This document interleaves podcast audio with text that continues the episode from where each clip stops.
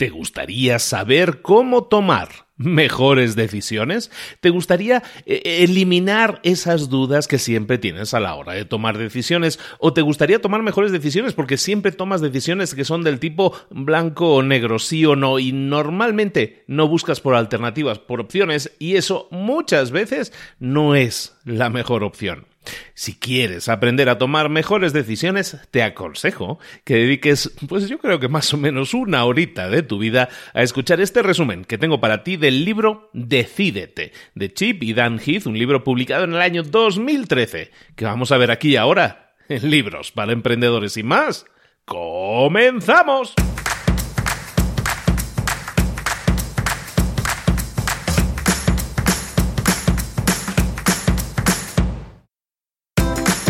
Bienvenidos al podcast Libros para Emprendedores.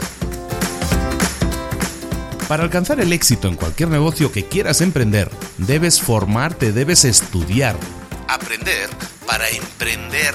Y para ello, no hay nada mejor que un libro.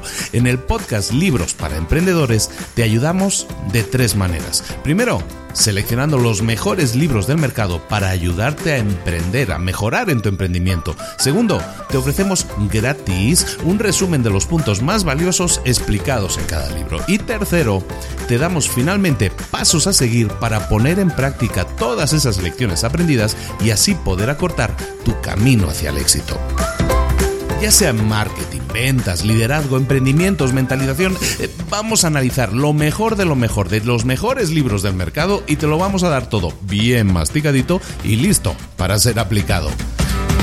Soy Luis Ramos, empresario y emprendedor, y voy a acompañarte, si me lo permites, en este camino. Sin más, comenzamos. Muy buenas a todos, bienvenidos una vez más a Libros para Emprendedores del programa, el podcast en el que te traemos todas las semanas, casi todas las semanas mejor dicho, te traemos resúmenes, los análisis de los mejores libros del mercado en temas de desarrollo personal y profesional, ¿no? Y puede ser en áreas tan diferentes como marketing, como ventas o como toma de decisiones, que es lo que vamos a ver hoy precisamente.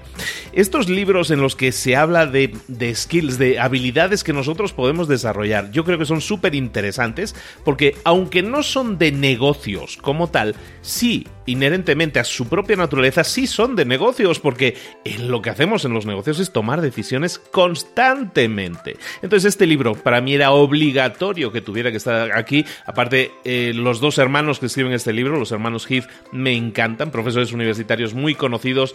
Vimos un libro suyo que se llama Ideas que pegan para generación de ideas Súper buen libro, altamente recomendado. Vamos a poner también los enlaces de ese resumen por si no lo has escuchado. Y llegó el momento de que volvamos con los hermanos Heath. Tienen varios libros interesantes. Este yo creo que es interesantísimo para ti, para tu crecimiento, para tu desarrollo, para que tomes esas mejores decisiones y en definitiva para que eso te ayude a obtener mejores resultados. Este libro está escrito en el año 2000 13, año 2013, ya, ya, ya, he oído un poco. Existe la versión en español de este libro. El, libro en inglés se llama Decisive, Decisive se escribe, Decisive, eh, escrito por Dan y Chip Heath y en español se llama Decídete. Lo podéis encontrar también. Recuerden las notas del programa, en las notas de este episodio podéis encontrar un enlace a, por si queréis adquirir ese libro a través de Amazon y pues de paso darme una ayudita y unos centimillos, unos centavitos que nunca vienen mal. Bueno, eh, como te decía, libro decisivo. ¿De qué estamos hablando aquí? De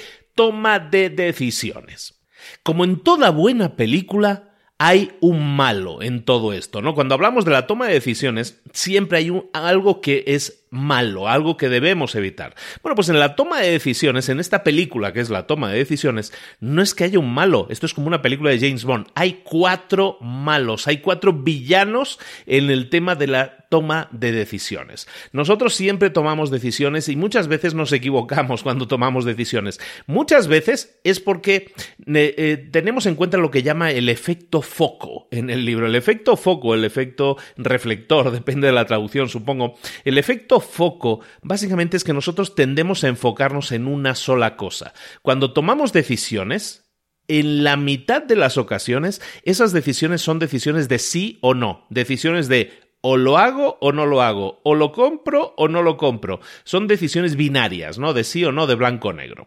Eso es el efecto foco. Nos estamos enfocando en esa única opción, en realidad es una opción, y es en realidad si la tomamos o la dejamos, ¿de acuerdo? Entonces, cuando hacemos eso, cuando utilizamos ese efecto foco, es decir, nos enfocamos en realidad en una única en una única opción. Estamos enfocándonos, estamos poniendo ese foco, esa luz en un área muy concentrada, en una única opción el acercamiento a la toma de decisiones, este acercamiento de decir el pro el contra, el blanco-negro, básicamente, es una toma de decisiones que normalmente tiende a fallar. Si tú quieres tomar mejores decisiones, necesitas tener mejores opciones para escoger.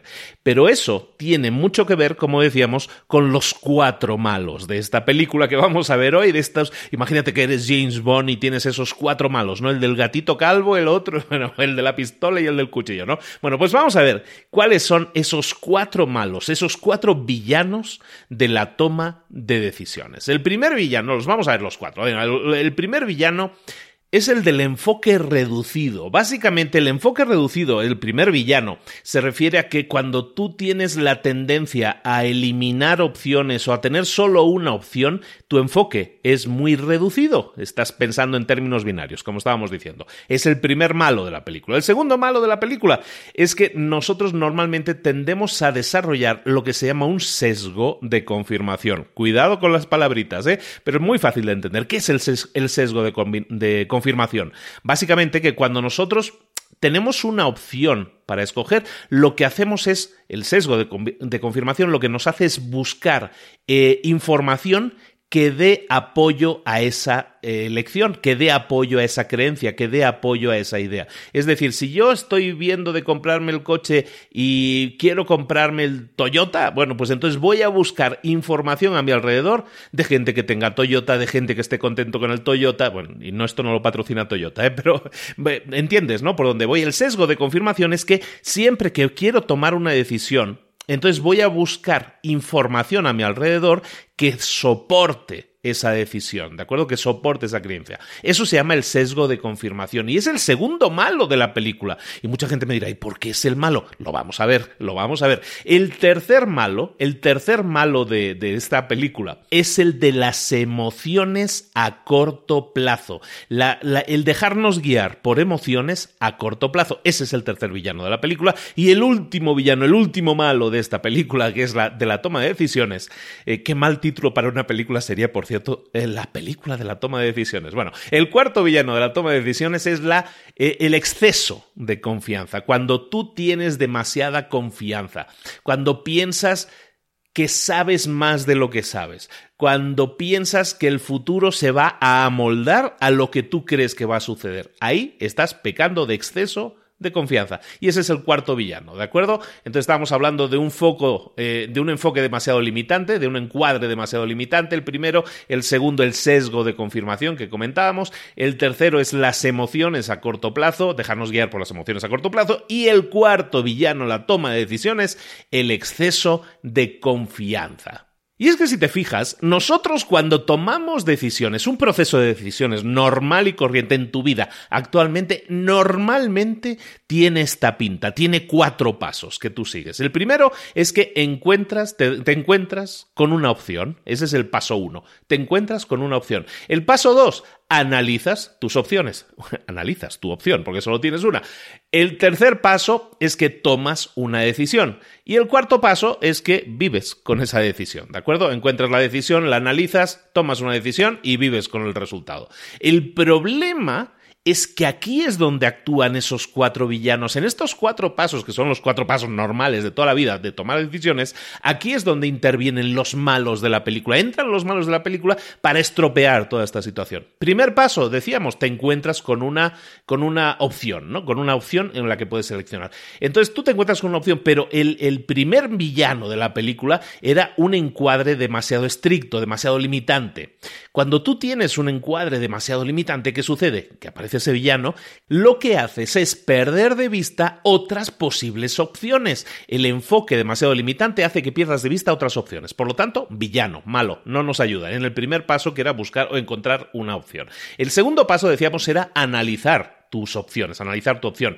El sesgo de confirmación, que es el segundo villano de la película, ¿qué te está haciendo cuando tú analizas tus opciones? Cuando tú analizas tus opciones, el sesgo de confirmación te obliga a buscar información que te ayude a dar apoyo a esa idea, a esa única opción que tienes. Lo que hace es, por lo tanto, que te pierdas, que pierdas de vista otras posibilidades. Estás buscando confirmación simplemente para esa opción que ha aparecido delante de ti. El tercer paso, decíamos, es que tomas una decisión, tomas una decisión, pero ahí interviene también el tercer villano. esta película se pone tensísima porque aparece el tercer villano, que era el de las emociones a corto plazo. Cuando tú tomas una decisión, las emociones a corto plazo mm, te van a tentar, te van a tentar y te van a hacer escoger la equivocada, porque la tentación es muy mala, ya lo sabemos. El cuarto paso, decíamos, es que vas a vivir con el resultado de lo que obtengas. El cuarto paso, vivir con el resultado, también tiene un problema y es que tiene un villano asociado y ese villano es el exceso de confianza. Decíamos, cuando tú tienes un exceso de confianza, ¿qué pasa? Pues que tú crees que el futuro se va a desarrollar de una manera determinada y ese exceso de confianza te impide ver otras opciones. Como ves, los villanos actúan en todos los pasos del proceso de decisiones. El proceso de decisiones, encuentras una opción, la analizas, tomas la decisión y vives con el resultado. Ahí, en esos cuatro puntos, también intervienen sus cuatro villanos asociados. ¿Esto se puede solucionar? Doctor, ¿esto se cura? Bueno, pues doctor, eh, esto no se cura. Nosotros no podemos desactivar los sesgos que tenemos. Esos sesgos están programados dentro de nosotros. No los podemos desactivar pero con disciplina nosotros podemos reemplazar esos comportamientos. Ojito a eso, no podemos eliminarlos, pero podemos reemplazarlos, pero claro, para eso hay que entrenar. Entonces el doctor te dice, sí, todo esto tiene solución, pero no se puede amputar, no se puede quitar lo que no funciona lo que no nos gusta, sino que tenemos que entrenarnos, si es el camino duro, tenemos que entrenarnos para sustituirlos. ¿De acuerdo? Entonces, ¿qué tenemos que hacer? ¿Qué acciones podemos realizar nosotros? Y este es el resumen del libro y aquí terminamos. ¿No es cierto? ¿Qué podemos hacer para desactivar o para, en este caso, para sustituir esos eh, comportamientos que no nos ayudan? ¿Cómo los podemos sustituir esos sesgos por otras cosas que nos ayuden un poco más? Por acciones que realmente nos ayuden o nos protejan de alguna manera. Pues la opción 1 decíamos que era el encuadre demasiado restrictivo, ¿no? Simplemente escoger las menos opciones posibles. Bueno, opción 1 para que eso no suceda es buscar ampliar nuestras opciones. Es de lógica, ¿no? En vez de ser restrictivos, vamos a ver qué más opciones tenemos en el mercado. Eh, el paso número dos era que analizáramos nuestras opciones. Y analizar nuestras opciones, ahí teníamos el sesgo de confirmación, el villano, ¿no? Entonces lo que tenemos que hacer es el test de realidad de lo que nosotros estamos asumiendo. Esa es otra acción que nosotros podemos realizar. Eso lo vamos a ver ahora. ¿eh? El tercer paso, eh, hablábamos de las emociones a corto plazo. Las emociones a corto plazo hacen que normalmente tomemos una decisión eh, apasionada, pero a menudo equivocada. Entonces el tercer paso, la tercera acción que nosotros podemos realizar es, oye, adquirir cierta distancia antes de tomar una decisión. ¿Tiene sentido? Y el cuarto paso que decíamos, vive con el resultado, y decíamos que ahí intervenía el exceso de confianza y eso nos hacía estar demasiado convencidos de que todo iba bien y no tomábamos precauciones. Bueno, pues el cuarto paso, la cuarta acción que nosotros podemos eh, aceptar o tomar es prepararnos para que las cosas salgan mal. Así de simple, ¿de acuerdo? O sea, podemos ampliar nuestras opciones, podemos ah, hacer un test de lo que estamos asumiendo, podemos adquirir distancia y podemos prepararnos para que las cosas salgan mal. Así visto, no parece gran cosa, no es algo tan difícil de hacer, ¿verdad? Por lo tanto, y eso es importante que te quedes con este mensaje, no es tan difícil de hacerlo, efectivamente, se puede hacer, se debe hacer. De hecho, de hecho, eso, el hacerlo, el aplicar estas acciones en tu vida, te va a permitir tomar mejores decisiones en tu vida. Esta es la introducción, así en largo hemos hecho la introducción, pero también un resumen bastante completito del libro. Si lo quieres dejar aquí y te sirve, perfecto. Si no, quédate conmigo otro ratito porque te voy a explicar ahora sí a detalle cada uno de esos problemas. Esta película tiene cuatro escenas clave, cuatro escenas clave que tenemos que desarrollar. La primera es la de tenemos que acabar, esto es como, yo qué sé, como un videojuego, ves que hay cuatro fases, hay cuatro villanos, tienes que ir acabando con, con todos. Bueno, estamos en la primera fase ahora.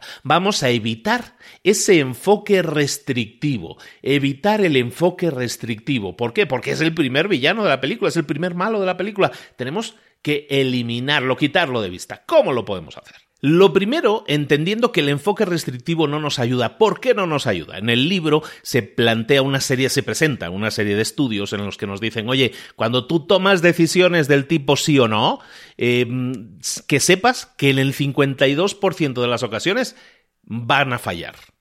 Ojo a eso, ¿eh? Ojo a eso. Cuando tú tomas decisiones del tipo sí o no, del tipo blanco o negro, normalmente el 52, es decir, la mitad de las veces, te va a salir mal esa decisión. Van a salir mal. Mientras que cuando tienes dos o más alternativas, solo el 32% de las veces va a salir mal. Lo cual, matemáticamente, hasta tiene un cierto sentido. Entonces, ¿cómo es posible ¿Qué sentido tiene? ¿Por qué sucede eso de que si tomas una decisión del tipo sí o no, eh, te equivocas más veces? Te equivocas la mitad de las veces. Pues tiene, tiene un sentido, tiene un razonamiento. El razonamiento que dicen es el siguiente. Cuando tú tomas una decisión del tipo sí o no, lo que sucede es que te haces un tipo de preguntas diferentes. Las preguntas que te haces son ¿cómo puedo hacer que esto funcione? ¿Cómo puedo conseguir que mis eh, amigos, mis colegas, que mi familia me den apoyo? Cuando tomas una decisión del tipo sí o no, normalmente son preguntas que tienen una connotación de inseguridad. Pero cuando tú tomas una decisión que está basada, está seleccionada desde dos o más alternativas posibles ese tipo de cuestiones vitales son mejores. Es eh, el tipo de preguntas, por ejemplo, ¿hay una mejor forma de hacerlo? ¿Cómo podríamos hacerlo? Eh, son preguntas que tú te haces que son más constructivas.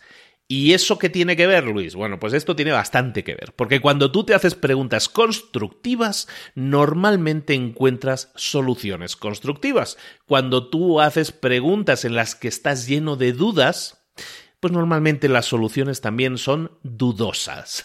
bueno, entonces, ¿cómo podemos hacer esto? ¿Cómo podemos hacer para evitar esto de las decisiones sí o no? Bueno, hay varias cosas, hay varias recetas. Hoy te voy a dar varias recetas. La primera receta para evitar estas decisiones del tipo sí o no es la del costo de oportunidad. ¿Qué es eso del costo de oportunidad? Bueno, es un costo de oportunidad es un, es un término acuñado en economía, es un término que se refiere a qué es a qué estás de alguna manera sacrificando. ¿Qué es lo que estás sacrificando cuando tomas una decisión? Por ejemplo, si tú y tu pareja vais a ir al cine por la noche y eso a lo mejor son 20 em, dólares y si luego además vas a ir a cenar a un restaurante y eso van a ser 40 dólares, tú te vas a gastar 60 dólares. El costo de oportunidad podría ser buscar una alternativa que costará lo mismo. Por ejemplo, costo de oportunidad podría ser que en vez de gastarte 60 dólares en ir al cine e ir al restaurante, puede ser comprarte o que te traigan a domicilio ahí con Rappi o con el que sea, que te traigan a domicilio una cena de japonés de 60 dólares y te quedas a ver la tele en casa o te quedas a ver una película en Netflix, pero con una cena de 60 dólares. El costo de oportunidad es el mismo, o sea, una oportunidad te cuesta 60 dólares y la otra también 60 dólares. Pero lo que estás haciendo es abrirte a un nuevo abanico de oportunidades, de opciones diferentes. Cuando tú añades alternativas, eso hace que tu toma de decisiones mejore. Cuando tú estés buscando nuevas alternativas, entonces automáticamente estás creando, estás haciendo cosas constructivas, estás haciendo nuevas, estás poniendo nuevas opciones encima de la mesa y estás de alguna manera ese efecto foco del que hablábamos, lo estás eliminando. ¿Por qué? Porque estás poniendo encima de la mesa más cosas. En vez de tener una sola cosa y decimos hacemos esto o no lo hacemos, en vez de eso estás diciendo o hago esto o hago esto. Y eso automáticamente es una alternativa. Que no quiero decir que sea fácil, ¿eh? pero encontrar alternativas te ayuda a que tu toma de decisiones sea mejor.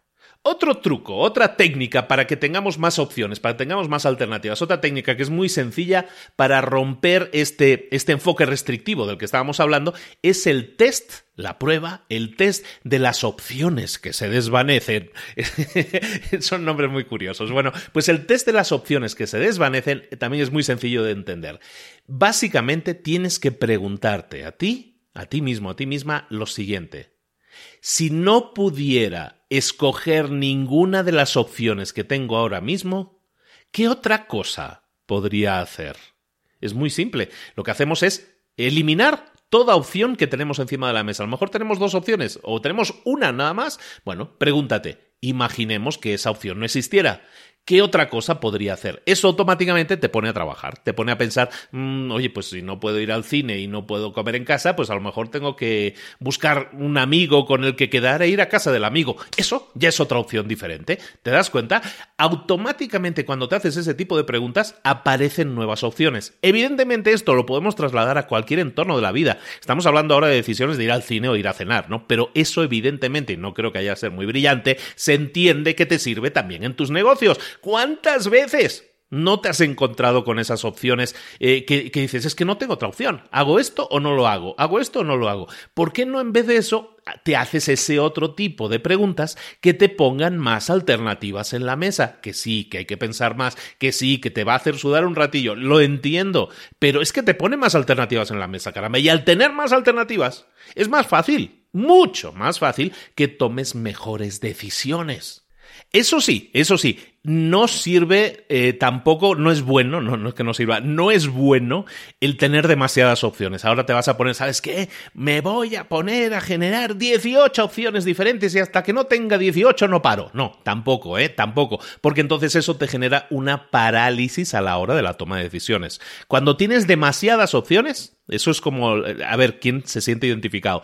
Entras en Netflix por la noche para ver algo y te pasas 45 minutos ahí viendo qué puedes ver. Tienes tantas opciones, tantas decisiones posibles, tantas opciones posibles que al final no sabes qué escoger y no ves nada. A mí me pasaba continuamente entrar. Ahora entro muy poco, ya lo, lo utilizo muy poco, ya, ya me he desligado de eso, pero cada vez que entro y me pongo a batallar a ver qué es lo que voy a ver. Uy, mira, pusieron esta película y pusieron esta otra. Ay, la pongo en la lista de cosas para ver. Y la pones ahí, pero no tomas la decisión. Simplemente estás añadiendo nuevas opciones. Eso no es bueno porque lleva a la parálisis por exceso de opciones. ¿De acuerdo? Eso no es bueno. Entonces, ojito con lo de crear demasiadas opciones porque no es bueno tampoco. Está bien que tengamos una multitud de opciones, pero a lo mejor dos o tres opciones y que escojamos entre ellas, eso es bueno, nos ayuda, pero cuidado porque la mejora de las decisiones no se consigue teniendo demasiadas opciones por ese lado. Otra opción posible, cuando tú no sabes o no tienes las suficientes alternativas posibles, es que empieces, otro, otro truquillo, es que empieces a pensar y a preguntarte, oye, ¿A quién más conozco que haya tenido un problema similar? ¿Y qué puedo aprender de ellos? Esa pregunta es otra de esas preguntas constructivas. Te hace pensar en otras alternativas diferentes. En el caso de las películas, oye, si yo tengo el problema de que no sé qué película ver en Netflix, bueno, pues a lo mejor me puedo preguntar, oye, no se me ocurre qué ver en Netflix. A lo mejor podría preguntarle a Paquito, que es el experto, el que se ha visto todas las series, que me recomiende una. Bueno, o me voy a las redes sociales y pregunto, oye, ¿qué película me recomendáis? Eso lo, que lo hace muchísima gente, ¿no? Bueno, pues eso te puede ayudar a solucionar el problema. ¿Por qué? Porque en vez de irte a Netflix y tener 3.000 películas para escoger, pues a lo mejor te dan 5, 4, 3 películas para escoger, lo cual hace tu toma de decisiones muchísimo más fácil, ¿de acuerdo? Entonces, otro truquillo es eso, preguntarte a ti mismo ¿Quién más ha tenido este problema en el pasado y cómo lo solucionaron? ¿De acuerdo? Lo mismo sirve, de nuevo, para un negocio, lo mismo sirve para escoger el restaurante, lo mismo sirve para escoger la película. Por último, otro truquillo más para acabar con este villano del, del, enfoque restrictivo es el de las analogías. Vamos a buscar analogías. De hecho, el pensamiento científico, uno de los grandes pilares del pensamiento científico, es el de las analogías, el de utilizar analogías. Es decir, que es una analogía, para aquellos que vayan un poco perdidos, una analogía es eh, algo similar, buscar algo similar. Es un poco lo que estábamos diciendo, ¿no? ¿Quién ha visto más películas? Le pido consejo. Bueno, pues el buscar analogías te puede ayudar. Entonces, cuando no tengas claro cómo tomar una decisión o cómo encontrar nuevas opciones, a lo mejor te, te, serviría preguntarte, em, oye, a ver, que en este producto que quiero comprar, ¿cuál es la competencia? A ver qué otras opciones hay en el mercado ahora mismo. O otras empresas, si yo quiero ver cómo salir de un problema que tiene mi empresa, a lo mejor lo que puedo hacer es buscar analogías, buscar qué otras empresas hay en el mercado, qué otras empresas se dedican a lo mismo que yo, qué otras empresas han pasado por este mismo problema. ¿De acuerdo? ¿Cómo podría yo reaccionar si mi marca, si mi empresa fuera eh, la líder del mercado? ¿Cómo puedo conseguir que mi empresa sea la líder del mercado igual que lo ha sido aquella otra empresa? En definitiva, buscar analogías es buscar opciones, buscar alternativas, buscar cómo hicieron otras personas para solucionar determinado problema. En tu toma de decisiones, que muchas veces tiene que ver con la resolución de problemas, tenemos que buscar alternativas. ¿Por qué? Porque si no, ese primer villano, ese malo de la película, que es el que estábamos diciendo, que es este de la, del enfoque restrictivo, entonces se va, a, se va a quedar con la película, se va a quedar con la chica, va a ganar el malo y eso no puede ser, tenemos que eliminarlo. Ese era el primer villano, pero hey, nos quedan otros tres villanos, vamos a por ellos. Segundo villano. El sesgo de confirmación, ese, que, se hace, que se está haciendo bastante famoso, ¿eh? el sesgo de confirmación, básicamente significa que cuando estás analizando una situación, una posible toma de decisiones, cuando estás analizando, estás pensando a ver qué decisión tomo, qué decisión tomo, el sesgo de confirmación hace que busques de alguna manera siempre que te fijes solo en las cosas que apoyan lo que tú crees que es lo correcto. ¿De acuerdo? Eh, mucha gente, el, ejemplo típico que dices es que mm, vi el otro día, fui a un concesionario de coches de, estábamos hablando de Toyota, no, ahora vamos a ir con otro. Fuimos al, concesionario de la Nissan y vimos el modelo nuevo de Nissan Altima. no, no, me está pagando ninguno, ¿eh? pero bueno, vimos el nuevo modelo de Nissan Altima. Oye, qué bonito es. Oye, qué bonito es en plateado. Y resulta que de repente fuiste al concesionario, viste el Nissan Altima en plateado y estás decidiendo comprártelo, pero como te gustó tanto, estás viendo si sí o si no. entonces, ¿qué pasa? El sesgo de confirmación hace que inmediatamente en la calle empieces a ver Nissan Altimas em, plateados por todas partes. Porque es el sesgo de confirmación. Te das cuenta de que ahora, coches que a lo mejor te parecían transparentes, que no veías, de repente los ves, de repente ves en tu alrededor, en tu entorno, ves ahí cosas que confirman que el Nissan Altima plateado es la mejor opción. ¿De acuerdo?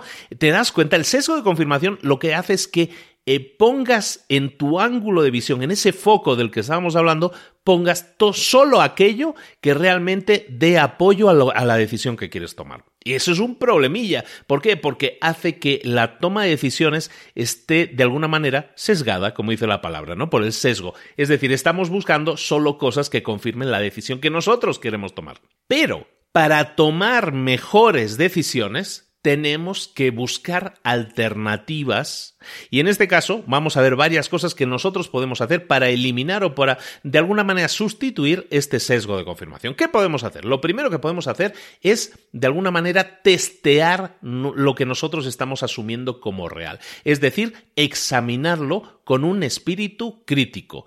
Básicamente lo que podemos hacer es buscar lo opuesto. Es decir, oye, eh, ¿me gusta el Nissan mm, plateado 2019, modelo 2019? Sí, me gusta. Oye, pero ¿Sabes que existe el Toyota? ¿Sabes que existe el Honda? ¿Sabes que existe el Ford? ¿Sabes que existe? Y empiezas a ver diferentes opciones. Buscas alternativas diferentes. ¿De acuerdo? En el caso que digas, oye, pues quiero tomar una decisión que tiene que ver con el restaurante o ir al cine, no, pues vamos a ver cosas diferentes. Vamos a buscar lo opuesto, ¿no? Como decíamos, ¿sabes qué? ¿Y si nos quedamos en casa? Esa es otra opción también posible, ¿de acuerdo? Entonces vamos a buscar, vamos a poner a prueba, vamos a testear nuestras eh, asunciones, lo que estamos dando, por cierto, y vamos a examinarnos y vamos a ver si esos instintos iniciales que nosotros teníamos, a ver si los opuestos también son válidos. Y entiendo, y es muy normal que no lo queramos hacer. ¿Por qué? Porque va contra nuestra naturaleza, decíamos. Es que nuestra naturaleza normalmente nos incomoda el, el que nos reten, nos incomoda el que nos lleven la contraria. Pero es preferible pasar por esa incomodidad de que nos lleven la contraria que tomar malas decisiones. Me viene a la mente una historia que, comentaba siempre Tony Robbins. Tony Robbins, gurú de la autoayuda y el crecimiento personal. Eh, Tony Robbins siempre decía, mira, yo es que mis empresas, yo siempre tengo en, en mi consejo directivo, digamos, en la gente que me ayuda a tomar decisiones, siempre hay uno que es como el que me lleva siempre a la contraria, en todo cosa que yo diga me lleva a la contraria. Entonces, de esa manera, siempre tengo a alguien que me obliga a ver lo contrario de lo que yo estoy pensando. De esa manera, ese sesgo de confirmación yo lo puedo anular. No lo puedo eliminar, pero lo puedo anular. ¿Por qué? Porque hay otra persona que me está obligando a poner encima de la mesa alternativas contrarias a las que yo pienso. Y tú dirás, y bueno, ¿y eso por qué es bueno tú? Porque eso yo tampoco lo acabo de ver. Bueno, eso es bueno porque nos obliga a pensar en esas alternativas contrarias y nos obliga a buscar información en nuestro mundo que dé apoyo a esas ideas. ¿Te das cuenta? Cuando nosotros tenemos una opción, opción única, ¿no? Y decimos, vamos a buscar en el mundo um, información que nos apoye en la toma de decisiones, vas a buscar lo que decíamos, ¿no? Los eh, Toyotas plateados o los Hondas plateados o los Nissan plateados. Vas a buscar ese modelo. Pero si yo te obligo a decir, no, no, es que el que está bueno de verdad es el Ford, el que está muy bien de verdad es el SEAT. Bueno, pues entonces lo que vas a hacer es obligarte a ver también en el mundo, en tu alrededor, opciones, información que dé apoyo a esa otra opción. Y de esa manera te vas a dar cuenta de posibles alternativas. No digo que acabes escogiendo la opción B, pero si escoges la opción B o escoges la opción A, en cualquiera de los dos casos habrás contrastado el porqué de una y el porqué de otra. Y si escoges finalmente la opción A o la opción B, la habrás hecho sabiendo que la opción que has escogido la has analizado y que la opción contraria también la has analizado. esa toma de decisión mucho más informada te ayuda a tomar, evidentemente, mejores decisiones. Estamos de acuerdo, ¿no? Otro truquillo, otro truquillo que tú puedes hacer muy fácil, eh, le llamamos truquillo, bueno, son estrategias o tácticas que puedes aplicar, ¿no? Otro truquillo que tú puedes aplicar para, para evitar el sesgo de confirmación es el contactar a otras personas que tengan más experiencia que tú. Los puedes llamar mentores, los puedes llamar expertos, los puedes llamar coaches, ¿eh? lo puedes llamar como tú quieras, lo puedes llamar papá o mamá, ¿vale? Pero lo que buscas es Ahora sí, para poner a prueba tus ideas, las voy a contrastar con otra persona que tenga una óptica diferente a la mía y que tenga una óptica más enriquecedora. Es decir, que tenga más experiencia. Voy a preguntarle a este señor, a esta persona, que sabe más de esto que yo. Eso te puede ayudar a que tus decisiones sean más informadas. Es un truco muy sencillo de entender. Otro truco que puedes utilizar para evitar el sesgo de confirmación, otra opción, otra táctica que puedes aplicar, es el del zoom in y el zoom out. El zoom in, ya sabes, es el tema de las cámaras, no, no tiene eso como una traducción eh, en español así tan chula, pero básicamente el zoom in y el zoom out, para los que no lo sepan, es cuando acercas el lente de la cámara o lo alejas, ¿no? Eh, al acercar el lente, al girar el lente está más cerca y al, y al girarlo para el otro lado está más lejos. Bueno, eso lo llaman el zoom in, el zoom out. Básicamente, tener un acercamiento o un alejamiento de la situación. Eh, ¿A qué nos estamos refiriendo con esto? Bueno, pues que normalmente en cualquier situación hay dos enfoques posibles, el enfoque interior y el enfoque exterior. ¿Cuál es el enfoque o la visión interior? El enfoque interior básicamente es tu propia evaluación de una situación específica. Lo que decíamos, lo que tú piensas, ¿no? Sobre esa situación, las ideas preconcebidas que tú tienes. Esa es tu visión interna de la situación. Pero hay una visión externa de esa situación y tienes que ser consciente de ella. Entonces, ese zoom out, ese, echarte hacia atrás y tener una perspectiva más grande de las cosas, aquello que dicen, si estás demasiado cerca, los árboles, los árboles no te dejan ver el bosque. Pues eso exactamente, ¿no? El alejarte, en este caso tener una visión desde el exterior, es básicamente que analices eh, no tus asunciones de las cosas, no lo que tú estás asumiendo de las cosas, sino que te preguntes, ¿Qué es lo que sucede normalmente en estos casos? Es una pregunta súper neutra. Es, es, preguntarte y decir, oye, las cosas normalmente en estos casos, ¿cómo suelen terminar? Esa es una visión externa. Una visión interna es decirte, no, esta vez nosotros lo vamos a conseguir porque yo sé que va a salir bien. Esa es tu visión interna. Y quieres que salga bien, no lo dudo. Pero la visión externa te obliga a pensar, oye, ¿Qué es lo que pasa normalmente en estas situaciones? Al hacerte ese tipo de preguntas, lo que estás haciendo es poniendo el foco en esa visión externa, estás viendo las cosas desde lejos, con perspectiva que se suele decir, ¿no? Entonces, tener un acercamiento a las cosas está muy bien, te da, eh, te permite ver la textura de las cosas, está claro, pero también necesitas tener esa, esa visión en perspectiva desde lejos, porque para escoger, para tener la mejor información posible, necesitas esa combinación de acercamiento y de alejamiento, del zoom in y del zoom out. Una última táctica, ya para terminar con el segundo villano, que es el sesgo de la confirmación, una última táctica muy sencilla de entender es la de la experimentación. Cuando tú tienes una hipótesis, cuando tú tienes una idea y no sabes si va a salir bien o va a salir mal, oye, ¿hay posibilidad de de vamos a hacer una probadita, vamos a hacer un experimento en pequeño a ver qué pasa, a ver si esto funciona, o a ver si esto pinta o no pinta. Em, antes de pintar la pared de la casa completa, ¿por qué no hacemos una prueba aquí en la esquinita que no se vea mucho? Probamos en pequeño y a ver si me gusta o no me gusta cómo se ve. Eso en muchos casos es posible. A lo mejor no en todos los casos, es una opción que te pongo encima de la mesa. A lo mejor en todos casos no puedes, pero en el caso de que se pueda, es mucho mejor hacer esa pequeña experimentación, ese pequeño experimento, ese probar. Si hablamos de, del tema de, por ejemplo, en el tema de emprendedores, que siempre hablamos, oye, pues el Lean Startup. ¿Qué es Lean Startup? Oye, en vez de lanzar una empresa a lo grande, vamos a probar en pequeño. en vez de probar con un millón de clientes de golpe para arrancar, ¿por qué no probamos primero con 100 clientes y vemos cuál es su reacción y aprendemos de la reacción de que, han tenido, mejoramos el producto o si es necesario y si ya no es necesario, lanzamos el producto con una siguiente iteración, ¿no? Y de esa manera, cuando lleguemos a tener un millón de clientes, los clientes que sean un millón, digamos, habremos escalado con un producto mucho más terminado. Esto, si lo llevamos a la toma de decisiones, pues básicamente es que para tomar una decisión que puede ser clave o grave en una situación crítica, oye, ¿existe la posibilidad de que probemos primero? Pregúntatelo, porque eso te puede ayudar a predecir el éxito o el fracaso con mucha mayor credibilidad, con mucha mayor precisión, experimentando. Muy bien, recuerdas que estamos en este videojuego, ya vamos por el tercer villano, ya estamos en la tercera fase, esto ya tiene mejor pinta.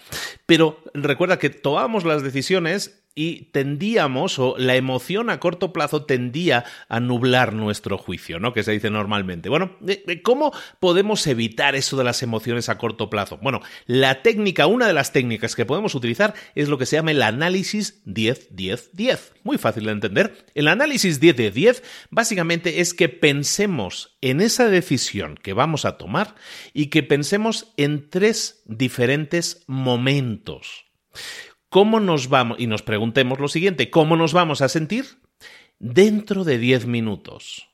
Segunda pregunta, ¿cómo nos vamos a sentir dentro de 10 meses? Tercera pregunta, ¿cómo nos vamos a sentir dentro de 10 años al haber tomado e-, esa decisión? ¿Por qué es importante llevar este análisis a la práctica, este, este 10-10-10, ¿no? 10 minutos, ¿cómo me voy a sentir dentro de 10 minutos? ¿Cómo me voy a sentir dentro de 10 meses o dentro de 10 años? Porque cuando yo me hago ese tipo de preguntas, me estoy obligando, evidentemente, dentro de 10 minutos me voy a sentir muy bien. Si me como el pastel, si la decisión es, ¿me como el pastel de chocolate o no me lo como?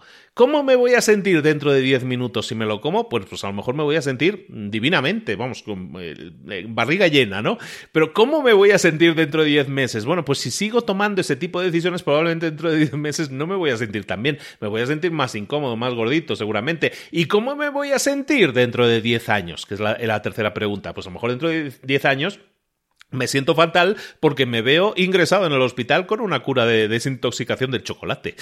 Entonces, cuando empiezas a pensar en estos términos del análisis 10-10-10, que es una de las tácticas posibles, lo que estás haciendo es luchar contra una serie de principios. ¿Por qué se activa esa emoción a corto plazo? ¿Por qué se activan nuestras emociones a corto plazo? ¿Por qué las cosas cuando las pensamos en el momento decimos nos parecen bien, pero luego ya, pensándolo un poco mejor o dentro de un día o dos, eh, las cosas no nos parecen tan bien. Bueno, hay dos principios que intervienen en eso. ¿Por qué suceden estas cosas? Suceden principalmente por dos principios. El principio, el primer principio, es el principio de la mera exposición. El principio de la mera exposición dice que nosotros tendemos a preferir cosas que nos son familiares Es decir, si nosotros, si tú me enseñas una foto de una chica que no conozco y me enseñas otra foto, eh, no, si me enseñas una foto constantemente de la misma chica, al final desarrollo una preferencia por esa chica. Si luego me dices, escoge entre estas dos chicas, voy a tener una tendencia a escoger la que me has enseñado más veces. ¿Por qué? Simplemente por familiaridad, porque me has expuesto a esa foto más veces, ¿de acuerdo? Ese es el principio de la mera exposición. Simplemente por, por mera exposición, simplemente por exponerte algo, por eso desarrollas una cercanía y vas a preferir eh, esa cosa que te ha estimulado antes. ¿De acuerdo? Ese es un principio, el principio de la mera exposición. El otro principio, evidentemente, que tampoco nos ayuda, es eh, el sesgo llamado aversión a la pérdida. Los nombres, ya te digo, son agárrate y no te menes, pero son muy fáciles de entender. El, este, este, otro sesgo que no nos ayuda es, el, es la aversión a la pérdida, es decir, odio perder cosas. ¿A qué se refiere esto? Básicamente, a que, que todas las personas estamos programados así, ¿eh? Tendemos a preferir evitar perder algo que preferimos eh, ganar algo, conseguir algo. Es decir, preferimos no perder, ¿no? como dice uno, Diosito, que me quede como estoy, ¿no? Preferimos no perder que ganar. Ese es un sesgo que está programado psicológicamente en nosotros. Entonces, claro, si combinas estas dos cosas, que era el principio de la mera exposición, con la aversión a la pérdida, pues te encuentras con dos fuerzas que se juntan, se multiplican, y ese sesgo final hace que tú tengas tendencia a tomar decisiones eh, que tienen que ver con las emociones a corto plazo. Si entendemos un poco el rollo, eh, no me quiero poner así muy técnico. Eh, yo disfruto mucho con estas cosas, la verdad, pero pues la cosa es que tú lo entiendas y que te sirva. Y entonces, como decíamos, para luchar contra estos dos sesgos, lo del 10-10-10 nos ayuda mucho porque nos obliga a pensar en la, en la emoción actual, pero nos obliga a pensar también en la realidad, que normalmente es carente de emoción, de, oye, ¿cómo nos vamos a ver o sentir dentro de 10 meses o 10 años? ¿Vale? Otra técnica, otra técnica muy interesante y súper fácil de entender es que nosotros tendemos a ser mucho mejores dando consejos a nuestros amigos que, eh, que, siguiendo nuestros propios consejos. ¿Te suena? A mí me suena bastante, yo me veo súper reflejado. Normalmente somos muy buenos dando consejos a los demás y muy malos siguiendo nuestros propios consejos. Entonces, teniendo en cuenta eso, que es totalmente real, ¿eh? es totalmente real, cuando nosotros damos consejo a otros, normalmente priorizamos los factores más importantes de la decisión, porque no la estamos tomando nosotros, no, no, no interviene nuestra emoción ahí, es la emoción de nuestro amigo. Entonces, cuando le damos un consejo a nuestro amigo, oye, no, no interviene mi emoción propia, sino que le digo, oye amigo, la decisión, en esta decisión hay una serie de factores que deberías tener en cuenta. Oye, ¿has tenido en cuenta esto, esto, esto y esto? ¿Verdad que eso es lo que hacemos cuando damos consejo al amigo? Bueno, pues teniendo eso en cuenta, entonces, una forma, una táctica muy simple es preguntarnos a nosotros mismos, en el caso de una toma de decisiones, si te enfrentas a una decisión difícil, no sabes qué decisión tomar porque la emoción es muy grande en ese momento, pregúntate, ¿qué le aconsejaría a mi mejor amigo en esta situación? ¿Qué le diría a mi amigo que hiciera en esta situación?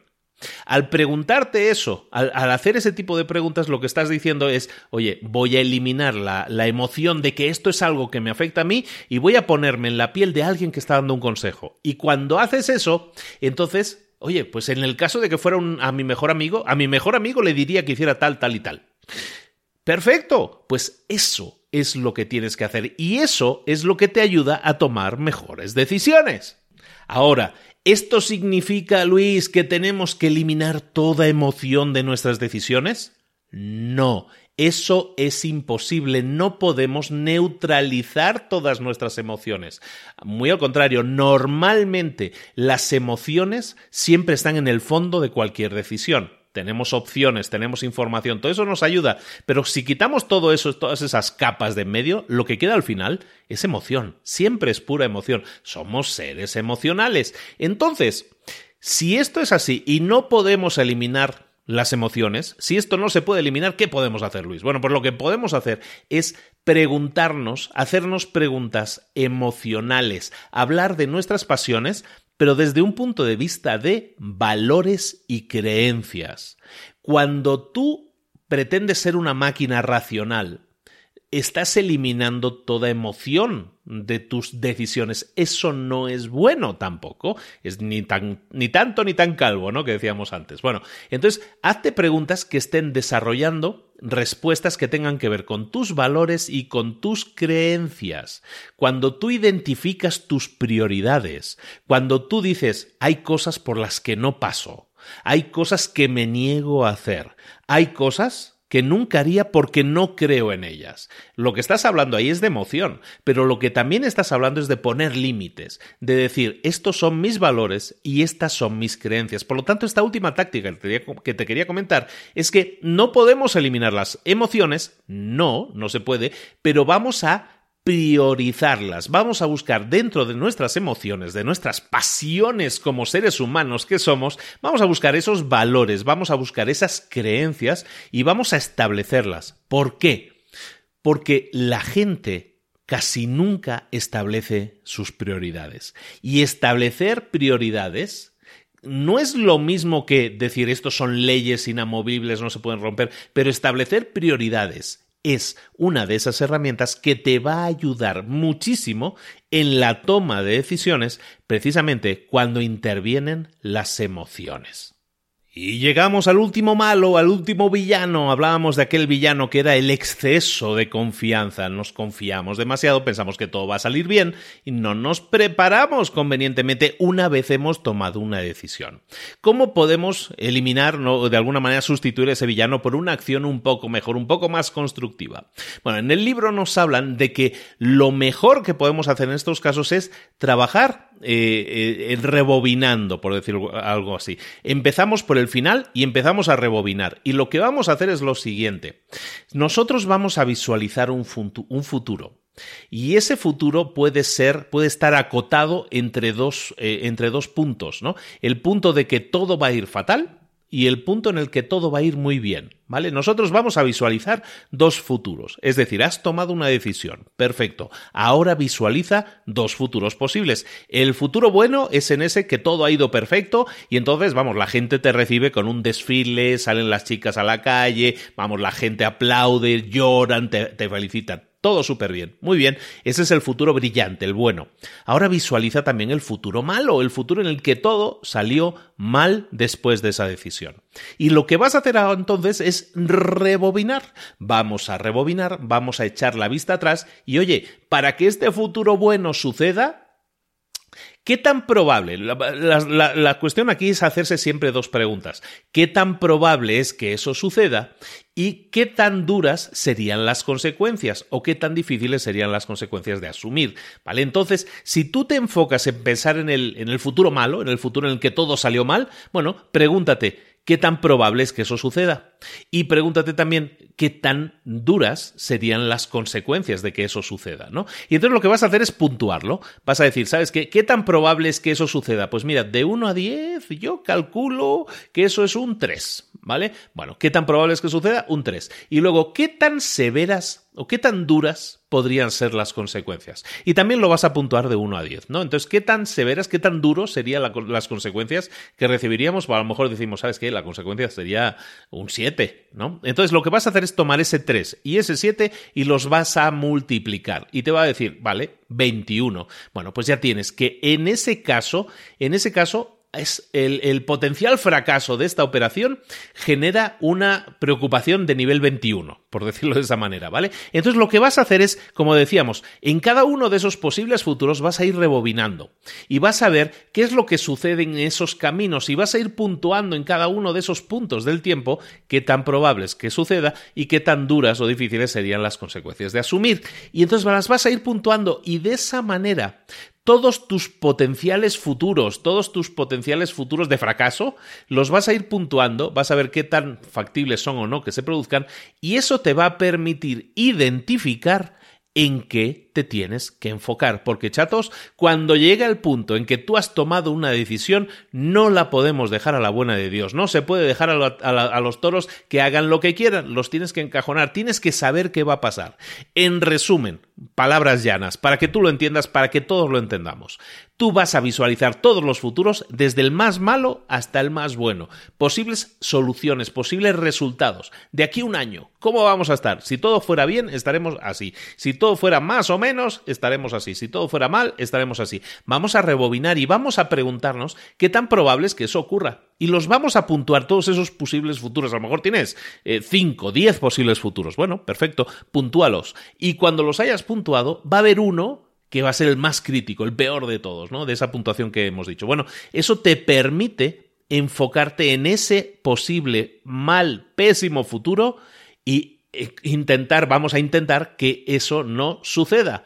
Eso es un punto en el futuro que puede suceder o no, pero lo que haces al analizar todas las alternativas es, de alguna manera, predecir todos los futuros posibles puntuarlos de alguna manera y esa evaluación te permite decir, mira, no me puedo concentrar en todo. Todo no lo puedo evitar, pero sí puedo evitar los fallos más gordos, sí puedo intentar evitar que los peores eh, resultados posibles se produzcan. Y eso automáticamente te permite enfocar tus esfuerzos, no ser una persona happy de la vida, como decíamos, que es sobreoptimista, sino decir, ¿sabes qué? Sí, hay cosas que pueden salir mal. Y eso, básicamente, es lo único que necesitas. Pensar que hay cosas que pueden salir mal, que cuando tomas una decisión hay cosas que pueden salir bien y cosas que pueden salir mal. Otra táctica que podemos utilizar para intentar evitar este último villano, que era el exceso de confianza, otra, otra opción que podemos tener en cuenta es la de que podemos ponernos a nosotros mismos cables trampa. ¿Sabes? Todas esas películas que de Vietnam, ¿no? En las que van caminando por la selva sigilosamente y de repente alguien eh, empuja un pequeño cable y eso, eso está atado a una bomba y vamos, va a explotar, le va a quitar las piernas y toda esa persona.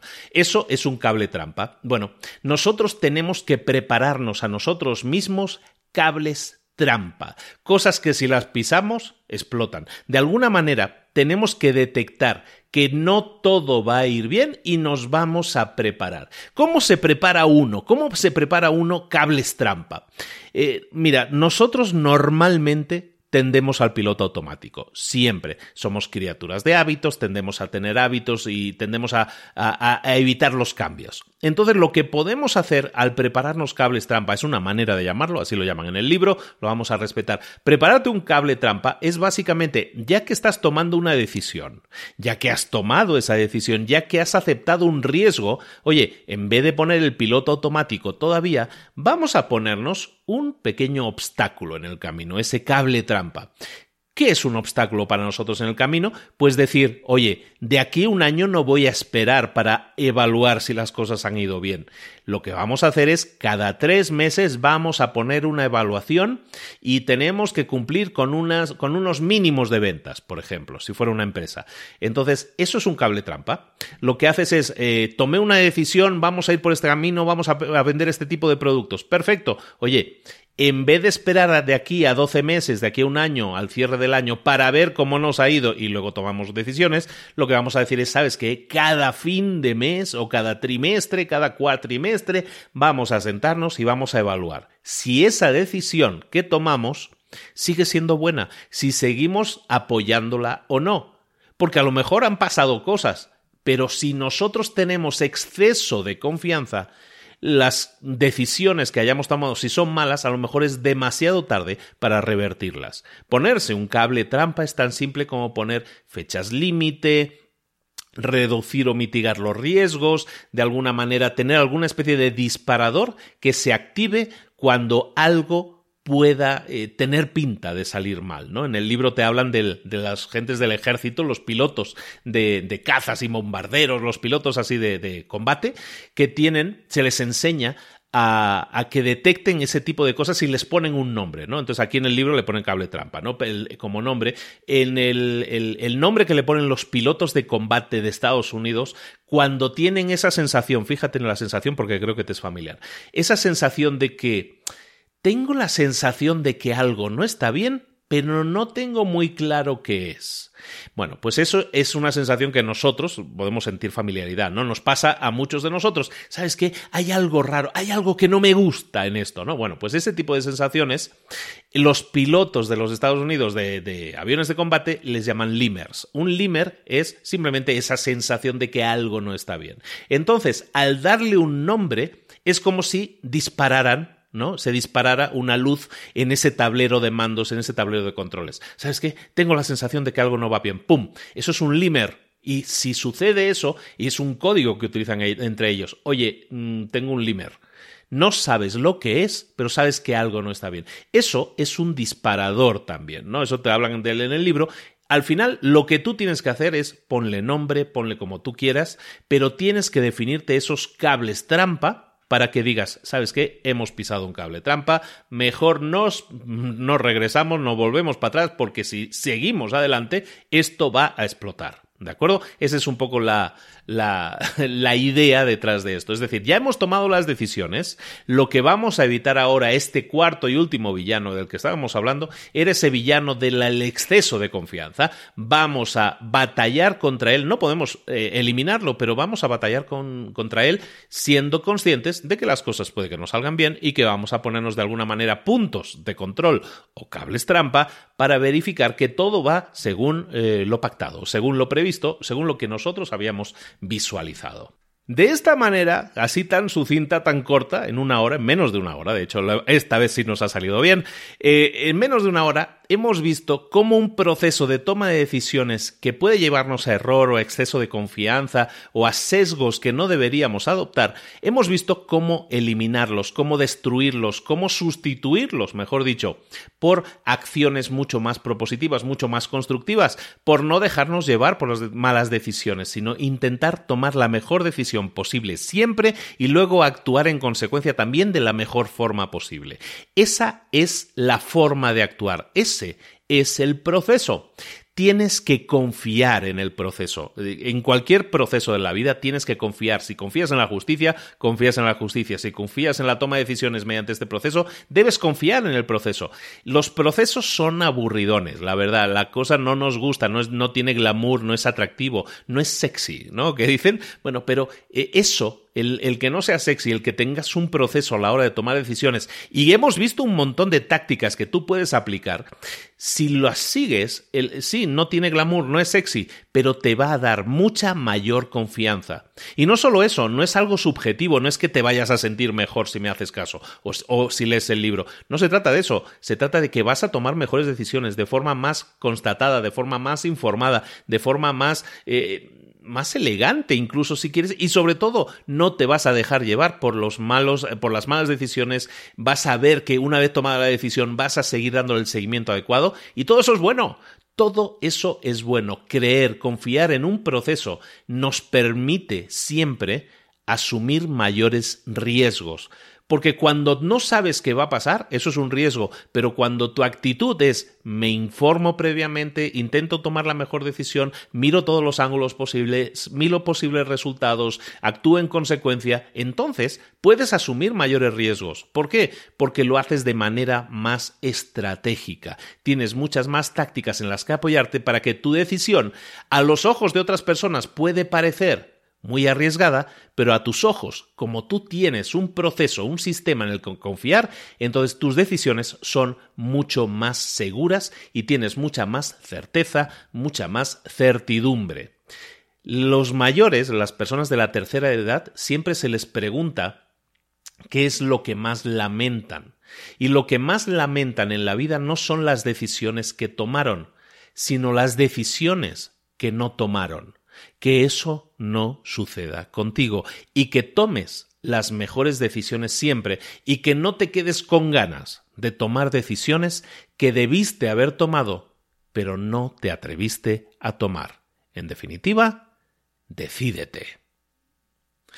Y hasta aquí llegamos con el resumen de este libro, Decídete, de Dan y Chip Heath, eh, libro del año 2013, Decisive se llama en el original, Decídete en la versión traducida.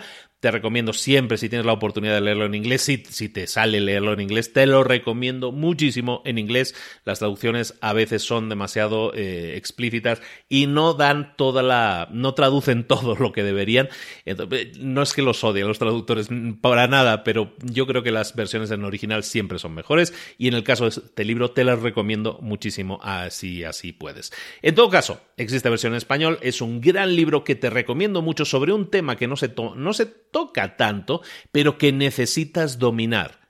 Toma de decisiones correcta es toma de decisiones que te permite asumir riesgos, tomar mejores decisiones y sobre todo tener más y mejores resultados. Con esto llegamos al final del resumen. Como te decía, espero que te haya gustado mucho. Recuerda que tienes en las notas del programa toda la información adicional sobre el libro, sobre el autor, eh, sobre dónde comprarlo. Lo puedes comprar en Amazon. Te lo aconsejo si lo compras en Amazon porque te gusta mucho, te, te, motiva la idea. Oye, pues hazlo a través de mi enlace porque también nos ayuda un poquillo. No, no, no es que nos ayude mucho. La verdad, te soy honesto, no me genera casi nada de dinero. Pero bueno, me hace ilusión también ver que la gente va comprando libros como que me hace caso, ¿no? Y entonces eso también me da más alegría que dinero, la verdad, te soy honesto. Pero en definitiva, algo que sí me ayuda y muchísimo más, y me da muchísima más alegría, es que, primero, si tienes un iPhone, ve directamente a tu aplicación de podcast y puntúa con cinco estrellas si crees que este podcast te está ayudando, te está sirviendo como una herramienta de crecimiento personal y profesional. ¿De acuerdo? Si no tienes, eh, si no tienes ahora si un iPhone y tienes un Android o cualquier otra cosa, también me ayuda que eh, te suscribas a cualquier aplicación que estés utilizando, que te suscribas para que así no te pierdas ningún episodio y si tienes la posibilidad de dejarme comentarios, me los dejes también, me dejes puntuaciones, porque eso ayuda a otras personas a conocer este programa y eso nos ayuda eh, indirectamente. ¿Por qué? Porque tú estás ayudando a otras personas, eso también me ayuda porque aumenta mi audiencia, todo eso nos ayudamos, es el win-win favorito, ¿no? De todos. Bueno, eso sí me ayuda mucho más, ¿de acuerdo? Entonces, déjame puntuaciones, déjame estrellitas en iTunes si puedes. Si no tienes iTunes y te quieres instalar y quieres perder cinco minutos, te instalas iTunes en tu ordenador, en tu computadora y en iTunes buscas libros para emprendedores. Si lo votas también, también me sirve. Y por último, quien no se quiere despedir soy yo, te recuerdo que tengo un segundo podcast que se llama Mentor 360, que lo estamos rompiendo, que es vamos, es, es increíble lo que estamos consiguiendo. Es un podcast diario